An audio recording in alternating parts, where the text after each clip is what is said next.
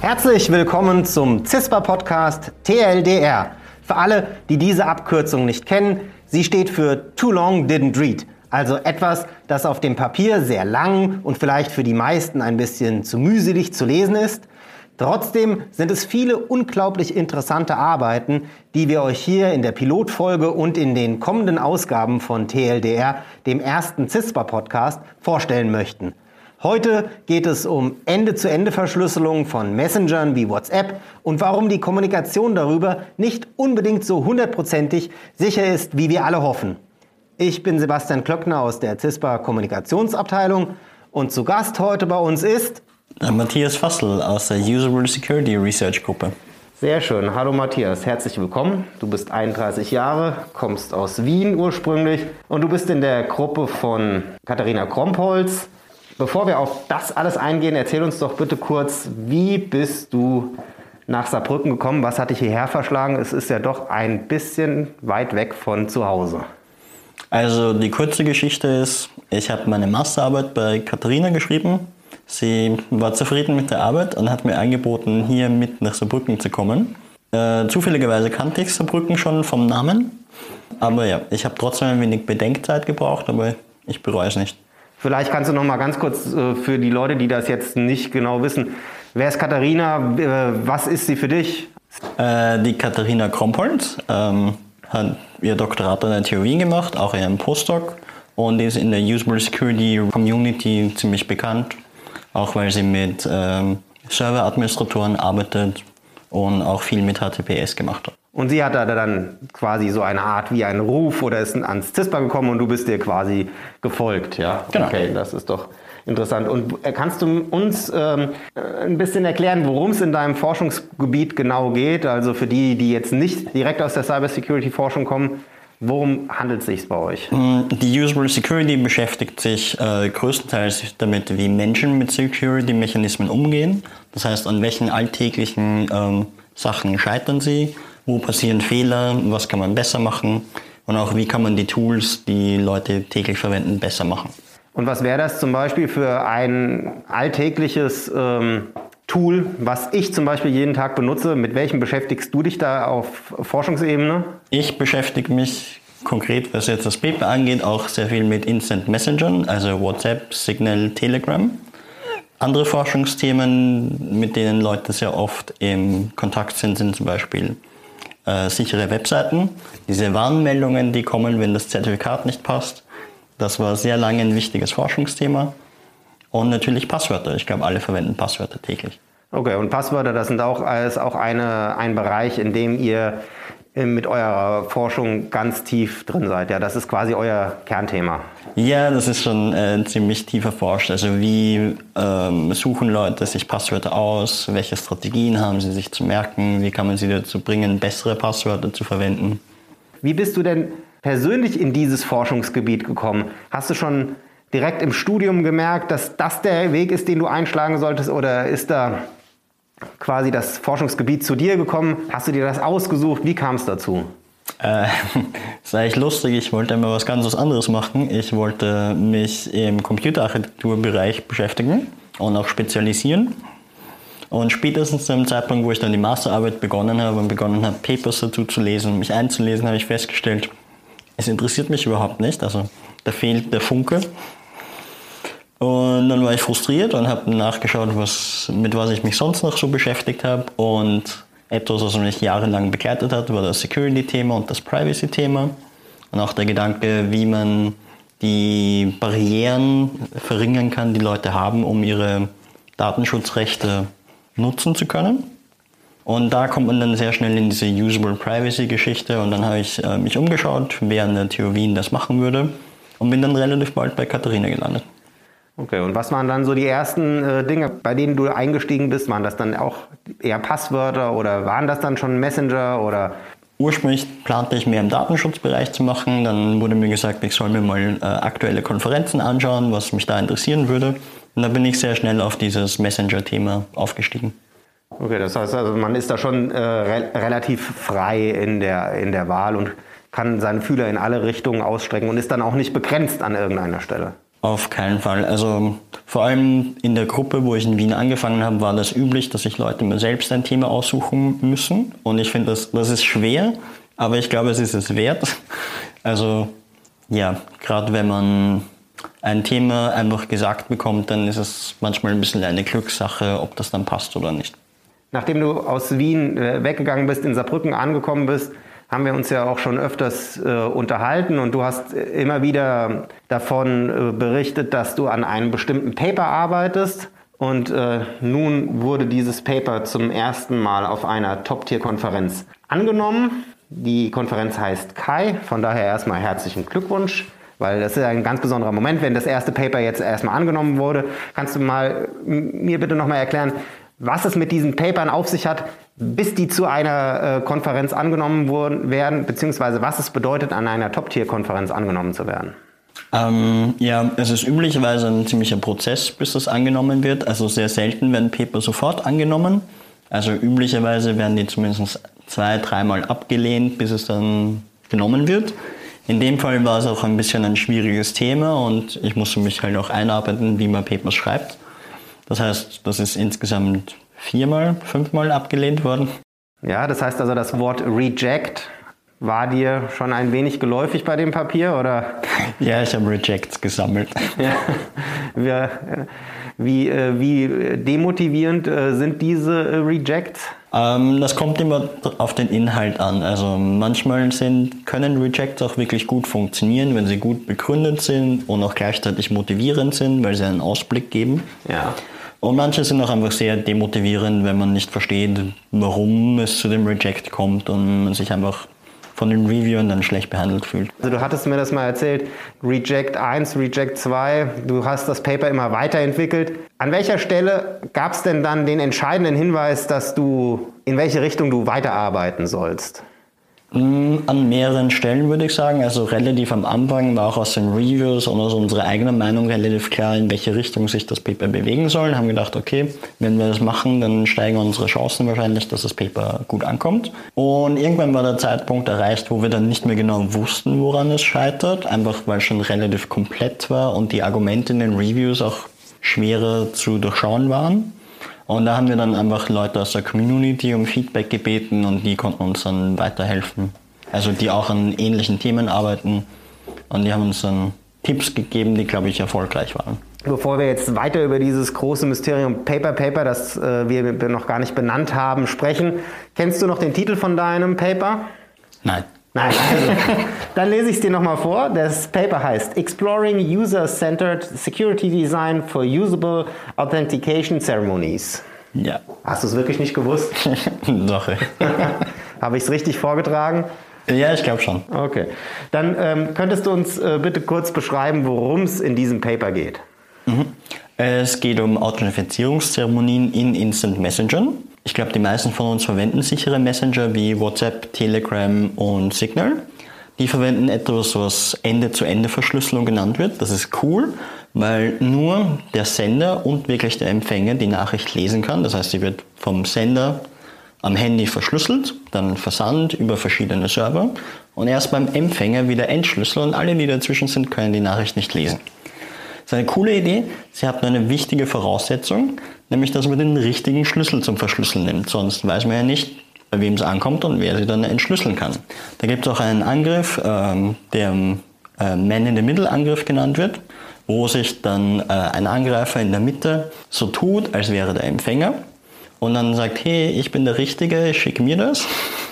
Und dann schickst du es dem, ohne zu wissen, dass es die falsche Person ist und der leitet das dann weiter. Und um das zu verhindern, gibt es diese Authentifizierungszeremonien, wo sich die richtigen Sender und Empfänger treffen und abgleichen, ob dies, äh, das Schlüsselmaterial zusammenpasst. Wenn wir dieses äh, banale ähm, Beispiel mal am Beispiel von WhatsApp durchsprechen, für die Leute, die das hören und jetzt eben nicht wissen, äh, wovon wir reden, wenn man also in seinem WhatsApp-Kanal reingeht, steht ja dort erstmal immer wieder die Nachricht von äh, Ende zu Ende verschlüsselt, aber so ist das gar nicht unbedingt, sondern man muss erst sich physisch mit jemandem treffen, mit dem man den Schlüssel austauschen will. Man muss dann auf diesen Kontakt draufklicken. äh, in seinem Profil ein wenig runterscrollen, kommt dann an eine Stelle, wo äh, man lesen kann Verschlüsselung. Klickt man diese Stelle an, erscheint ein QR-Code und dieser muss wiederum erst von dem Partner gescannt werden und dann tatsächlich dann erst kommunizieren diese beide von Ende zu Ende äh, verschlüsselt. Also sie kommunizieren auch so Ende zu Ende verschlüsselt. Nur erst nachdem man überprüft hat, ob die Schlüssel auch zusammenpasst, hat man sichergestellt, dass man nicht abgehört wird von einer Person in der Mitte. Wo greift dein Paper jetzt ein? Also dein Paper möchte ja quasi, kümmert sich um diese Man-in-the-Middle-Attacke, setzt diese voraus und versucht, diese zu umgehen. Das Problem, das wir schon seit mehreren Jahren beobachten können, ist, dass diese Authentifizierungszeremonien, die es in Telegram, WhatsApp und Signal gibt, wirklich schlecht funktionieren. Also schlecht heißt hier, Leute wissen nicht, dass es sie gibt, sie wissen nicht, wofür es sie gibt und wenn sie das wissen, machen sie Fehler beim Benutzen. Und das, ein, das sind viele Probleme. Und äh, unser Ansatz hier war, äh, diese Zeremonien von Grund auf neu zu designen. Also anstatt vorhandene Zeremonien zu verbessern und schauen, wo Probleme liegt, dann wird zu schauen, wie können wir Zeremonien bauen, die vielleicht besser zu dem passen, was sich Leute erwarten. Und dann ähm, habe ich erfahren, das wären zum Beispiel, dass man sich über Video vorher austauscht und sich mit speziellen Bewegungen äh, quasi ein Zeichen zusetzt. Kannst du darauf ein bisschen eingehen, wie ihr euch das vorgestellt habt?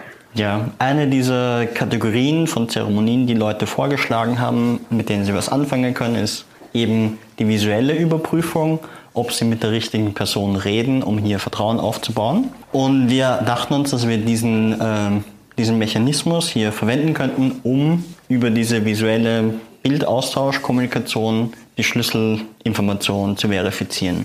Und die Idee war hier, über diese Bilder die Schlüssel, die verwendet werden, zu kodieren über verschiedene Gesten. Das heißt, man macht dann zum Beispiel ein Bild von sich, wo das Handy sagt, ja, halt dir deine Handfläche vor die Stirn und dann schickst du das Bild. Und die andere Person kann dann schauen, ob dieses Bild zu dem passt, was sie sich erwarten. Weil die prüfen dann, hey, der Schlüssel schaut so aus, das heißt, die Person müsste jetzt die Handfläche vor der Stirn haben und wenn es zusammenpasst, ist der Schlüssel wahrscheinlich der richtige. Ist der Denkansatz so ein bisschen übertragen aus diesen Bildern, die man ab und zu gezeigt äh, bekommt? Äh, klicke alle Bilder an, auf denen ein Zebrastreifen oder ein Bus zu sehen ist, oder ist äh, das nicht vergleichbar? Ich glaube, es ist halbwegs vergleichbar, aber der Gedanke kommt eher aus einem TV-Trope.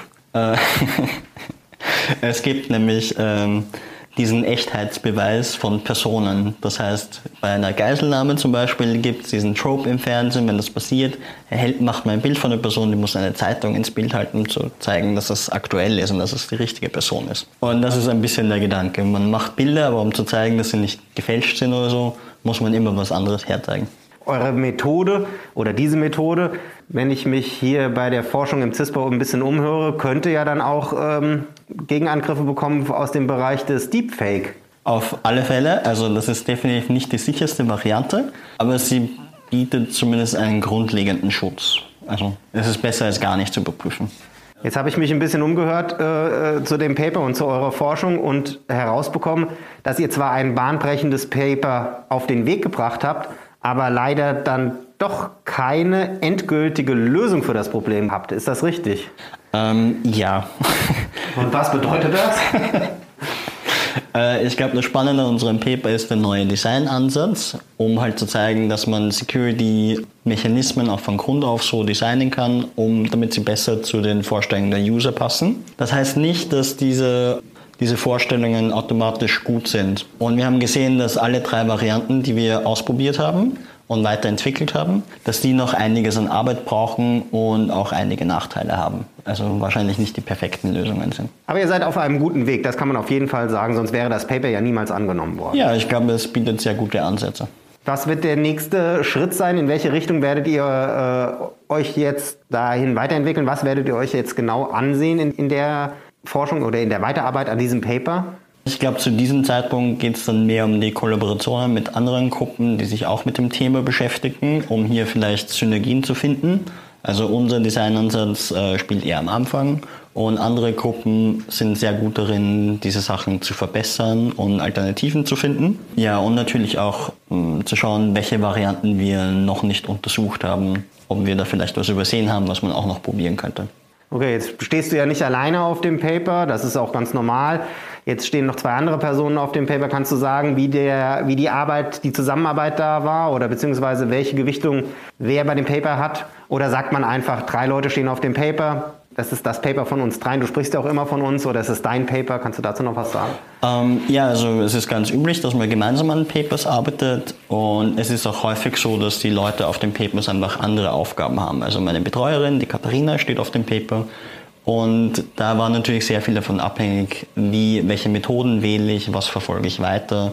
Also hier viel Feedback zu kriegen und natürlich ihre Erfahrung im Paper submitten, herauszufinden, was muss da drin stehen, wie kann man Sachen formulieren. Das ist einfach sehr wichtig. Und ja, was sind so die Qualitätskriterien? Das weiß ich als frischer Doktorand natürlich nicht und da ist sehr viel Input notwendig. Äh, und die andere Autorin, das ist die Lea, ist meine Kollegin, die jetzt mittlerweile auch Doktorandin ist da war sehr viel Feldarbeit sozusagen. Also mit der plant man dann gemeinsam äh, die Vorgehensweise und also redet auch gemeinsam mit äh, Studienteilnehmerinnen. Ich muss noch einmal zurückgehen auf das Paper, weil es ja vielleicht auch für den einen oder anderen sich die Frage stellt, warum ist das denn so wichtig, dass es Ende-zu-Ende-Verschlüsselung gibt? Wem dient das Ganze denn? Also wenn ich mit meiner Mutter Bilder von meinen Kindern hin und her schicke, Hilft das schon oder hilft das vielleicht diese Ende-zu-Ende-Verschlüsselung gerade irgendwelchen Kriminellen, die eben nicht abgehört werden wollen? Oder hilft es Menschen, die sich in Not befinden, weil sie von einem Staat abgehört werden? Für wen ist das besonders wichtig, dass die Nachrichten von Ende zu Ende verschlüsselt sind? Für einige Leute interessanterweise. Also das Thema wird jetzt ja auch auf EU-Ebene besprochen und da ist ein sehr wichtig, also für die EU-Ebene ist ein sehr wichtiger Punkt, dass Internet, also kommerzieller Internetgebrauch einfach sehr auf diesen Verschlüsselungsparadigmen aufbaut. Das heißt, wenn die nicht mehr Ende zu Ende verschlüsselt sein können, lässt sich auch schwer Vertrauen aufbauen in Bezahlprozesse oder ähnliches. Aber natürlich gibt es auch äh, Personengruppen, für die, das, für die das deutlich mehr wichtig ist. Also politische Aktivisten zum Beispiel, für die ist es extrem wichtig, dass sie da jetzt nicht von staatlichen Institutionen oder gegnerischen Gruppen abgehört werden können und dass sie sich auch nachvollziehbar schützen können. Die äh, Ende-zu-Ende-Verschlüsselung ist ja nicht das einzige Forschungsgebiet, was dich interessiert. Wir hatten ja schon darüber gesprochen, dass es auch Passwörter sind. Gibt es denn noch was, was, was dich äh, auf dem Weg zu deinem Doktortitel jetzt äh, intensiv begleiten wird oder bleibst du jetzt auf diesem Thema? Ähm, ich würde sagen, ich bleibe wahrscheinlich auf größerer Ebene in der Nähe des Themas. Also zwei Sachen, die mich noch interessieren, sind äh, die sozialen Aspekte von Security. Also wie das auch bei den Authentifizierungszeremonien ist, das macht man nicht alleine. Da braucht man irgendwie Leute, die mitmachen, die Leute, mit denen kommuniziert. Und da muss auch auf sozialer Ebene was ausverhandelt werden. Und da muss ich dir erklären, warum ist das wichtig, warum will ich, dass du mitmachst. Frage, wie viel muss ich dir eigentlich erklären? Oder sage ich dir einfach, mach das, das und das und dann passt. Und das andere ist, wie viel Security-Mechanismen verwendet werden, ohne dass Leute wirklich wissen, wie viel es bringt. Das heißt, das ist teilweise schwer abzuschätzen, aber oft, oder nicht oft, manchmal kommt es vor, dass Leute Security-Mechanismen verwenden im Glauben, dass es viel hilft und es dann aber doch nicht so viel hilft oder im schlimmsten Fall gar nichts hilft. Und das kann unter Umständen gefährlich werden. Und das ist ein Thema, das ich sehr spannend finde. Und hast du da die ersten Schritte auch schon gemacht oder äh, hat dieses letzte Paper zur Ende-zu-Ende-Verschlüsselung jetzt zu viel Zeit gefressen, sodass du die ganze Zeit da konzentriert warst? Nein, also ich arbeite natürlich immer an mehreren Papern parallel und in dem Fall konkret interessiert mich auch warum Leute, wenn sie Tor verwenden, also den äh, Tor-Browser, warum sie da zusätzlich noch ein VPN verwenden. Das ist ganz spannend, weil das unter Umständen Sinn machen kann, aber in sehr begrenzten Fällen. Also viele Leute, die das so machen, denen wird das wahrscheinlich nichts bringen. Noch eine Frage zur Kai hätte ich zu dieser Konferenz. Für euch Wissenschaftler ist das ja ganz normal, dass ihr immer wieder um die Welt fahrt oder euch eure Paper auf besonderen Konferenzen bzw. an besonderen Orten präsentiert. Jetzt ist dir mit, durch den Coronavirus eben eine Reise nach Japan verwehrt geblieben, um dein Paper zu präsentieren. Trifft dich das hart oder ist es okay? Wärst du gerne nach Yokohama gefahren? Ähm, natürlich wäre ich auch gerne nach Yokohama gefahren. keine Frage. Aber was mich eigentlich härter trifft, ist, äh, dass diese Konferenz nicht in Person stattfindet. Also eines der wichtigen Teile von Konferenzen ist das Networking, dass man Forscher trifft, mit denen auf informeller Ebene quatschen kann, sich austauschen und vielleicht neue Projektideen ausbaldobern kann. Und das geht nicht so richtig gut, wenn man es online macht. Also online kann man gut diese Vorträge abbilden, aber diesen informellen Aspekt, das ist relativ schwierig. Und da geht es dann weniger um Japan per se, auch wenn Japan toll ist, sondern einfach diese, dieses Treffen. Ja, das ist wirklich schade. Dann hoffe ich, dass das irgendwann nachgeholt werden kann und diese wichtigen Punkt der Forschung dann doch noch weiter treiben kannst und zum Ziel kommst, sodass wir alle davon profitieren werden eines Tages. Okay, Matthias, wir wollen dich gar nicht zu lange von deiner Forschung abhalten, aber doch noch ein bisschen was von dir erfahren. Du bist, ich glaube, mit dem Auto mindestens sieben Stunden von zu Hause entfernt. Ich weiß nicht genau, wie viele Kilometer es sind, aber es sind einige. Was vermisst du am meisten? Aus Wien? Ja. Habe ich lange gebraucht, um das herauszufinden, aber richtig resche Wiener Kaisersemmeln. Resche Wiener Kaisersemmeln. Bedeutet das, du vermisst eine bes besondere Art Backware? Ja, ich also eine Semmel ist ein Brötchen und was ist Resch knusprig? Resch ist, glaube ich, am ehesten zu übersetzen mit Cross. Und diese Art des Backens ist dir hier noch nicht in die Hände gefallen? also man kriegt hier schon auch Semmeln. Sie sind halt einfach nicht das Gleiche. Ich weiß nicht, was hier anders gemacht wird. Na, irgendwie werden sie anscheinend anders Aber es ist halt ein sehr alltägliches Ding. Also es ist auch sehr häufig in Wien dann zum Mittagessen eine extra Wurstsemmel mit Gurkel zu essen und das gibt es hier einfach gar nicht. Und sonst erster Bezirk, zweiter Bezirk, dritter Bezirk, das ist alles einerlei. Das findest du hier im Saarland genauso würde ich nicht sagen, dass es genauso da ist, aber ich würde sagen, die wichtigen Dinge gibt es auch in Saarbrücken. Auf weniger Platz. Du hast mir sogar verraten, dass du eine ganz Besonderheit in Saarbrücken probiert hast, nämlich ein Bier, das du vielleicht sagen würdest, dass es dir so gut schmeckt wie kein anderes. Ah ja, ähm, die Bruchbrauerei hat 2018 zumindest eine Hopfenperle gehabt und das war ein wirklich, wirklich gutes Bier. Wie, wie gefällt dir denn das Leben außerhalb des CISPA, beziehungsweise wie gefällt dir überhaupt das Leben am CISPA, wenn es wieder Leben gibt? Ja, also es ist schon sehr ein fast einzigartiges Gefühl, in einem Forschungszentrum zu sein, wo sich wirklich alle mit Security beschäftigen es hat irgendwas Befreiendes, wenn man zu beliebigen Personen hingehen kann, seine eigene Forschung erzählen. Und die können zumindest mit der Thematik was anfangen, auch wenn sie sich im Konkreten jetzt auf andere Weise damit beschäftigen. Aber ähm, sie haben doch alle einen Security-Bezug und das ist schon nett. Und wenn du jetzt Besuch aus Wien oder aus Schweden oder aus all den anderen Ländern, in denen du schon gelebt und gearbeitet und geforscht hast, bekommst, was machst du mit denen in Saarbrücken bzw. im Saarland? Das kommt sehr auf den Besuch an. Ja, ich weiß, deine Mutter war schon zu Besuch. Ja, mit meiner Mutter war ich sehr viel in Frankreich. Ja, das äh, jetzt nicht gerade für Saarbrücken, aber gut. Es ist schon einer der Vorteile, dass man schnell wegkommt. Auch wenn das nicht so toll klingt. Äh, ansonsten, ich gehe gerne mit Leuten in die Parkanlagen, also am Staden zum Beispiel, der deutsch-französische Garten, ist alles sehr hübsch. Ansonsten, die Vöcklinger Hütte ist immer einen Besuch wert. Ähm, der Saarbrücker Stadtwald ist auch immer toll. Und der St. Johanner Markt im Sommer, äh, hat er für dich das Flair, den Flair, den er so oft verspricht oder? Ja, sagt Johanna Markt im Sommer, so gegen 10, 11, ist einzigartig. Also ich glaube, das gibt es auch in Wien nicht so wirklich. Okay, Matthias, dann vielen, vielen Dank für deine Zeit, vielen Dank für deine Forschung und vielen Dank für deine Erklärungen. Ich nehme einiges mit. Ich wünsche dir viel Erfolg und hoffe, dass die nächsten Paper auch wieder angenommen werden. Du schnell deinen Doktor machst und uns dann doch vielleicht nicht so schnell verlässt und einiger Zeit noch erhalten bleibst. Warten wir es ab. Bis dahin haben wir noch ein bisschen Zeit und ich freue mich auf unsere nächsten Gespräche. Ich auch.